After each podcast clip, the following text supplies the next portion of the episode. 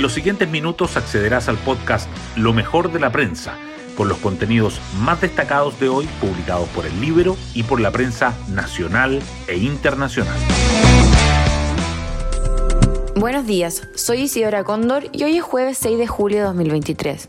La crisis del caso convenios se instaló en el centro de la moneda. Ayer, el presidente Boric entregó una enreversada versión sobre cuando se enteró de las irregularidades en Antofagasta y Democracia Viva, dando a entender que en la moneda estuvieron al tanto antes de que el caso estallara en la prensa. Al rato, el ministro de Justicia, Luis Cordero, señaló, el presidente hizo una reconstrucción de cómo ocurrieron los acontecimientos. En medio de este complejo momento, el Partido Comunista se fortalece a costa del Frente Amplio en el bloque de izquierda. La renuncia de Patricio Fernández como asesor de la conmemoración de los 50 años del golpe es una muestra de aquello, tal como lo explica hoy el Libero. Hoy destacamos de la prensa.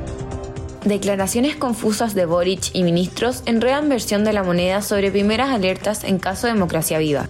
El presidente dio a entender que el gobierno tuvo conocimiento del caso tras el oficio fiscalizador de la diputada Giovanna Humada, ex PDG, fechado el 7 de junio, nueve días antes de que el medio Timeline revelara los convenios. El ministro de Justicia, Luis Cordero, aclaró que el mandatario no se refería al Ejecutivo sino al Estado de Chile, porque el oficio estaba dirigido al Ceremi Antofagasta. Pero las dudas quedaron y las críticas arreciaron.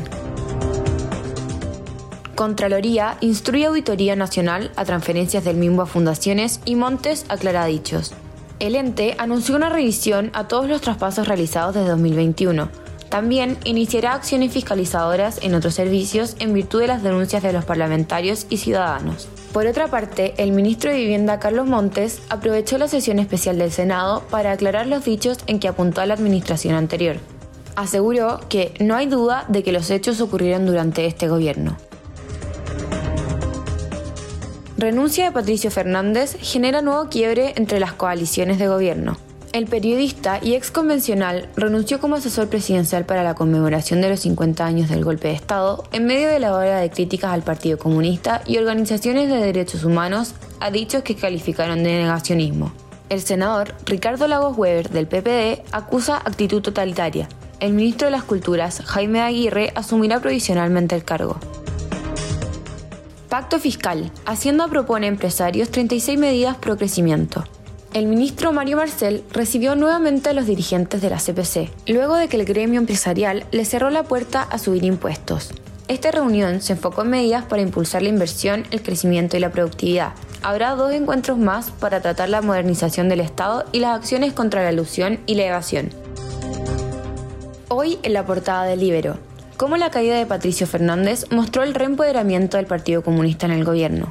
Su exitosa cruzada para derribar a Fernández en su rol de asesor presidencial para la conmemoración de los 50 años del 11 de septiembre y la profunda crisis que atraviesa el Frente Amplio a raíz de los casos de tratos directos que se han conocido entre el Estado y fundaciones ligadas al sector, han permitido al Partido Comunista recuperar un lugar protagónico en el oficialismo.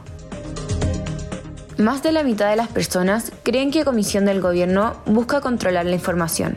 El panel ciudadano UDD preguntó por la Comisión contra la Desinformación y 53% de los encuestados respondió que creen que es una manera de controlar la información que reciben los chilenos. Ayer, el gobierno anunció a los integrantes de la instancia alcaldesa de Santiago, declara como imputada por caso de la ex clínica Sierra Bella. La Fiscalía Metropolitana Centro indaga a Iracy Hasler por eventual fraude al fisco. Tasadores, funcionarios y su intervención en la compra fueron los ejes del interrogatorio a la edil, que descartó responsabilidad en el proceso de adquisición.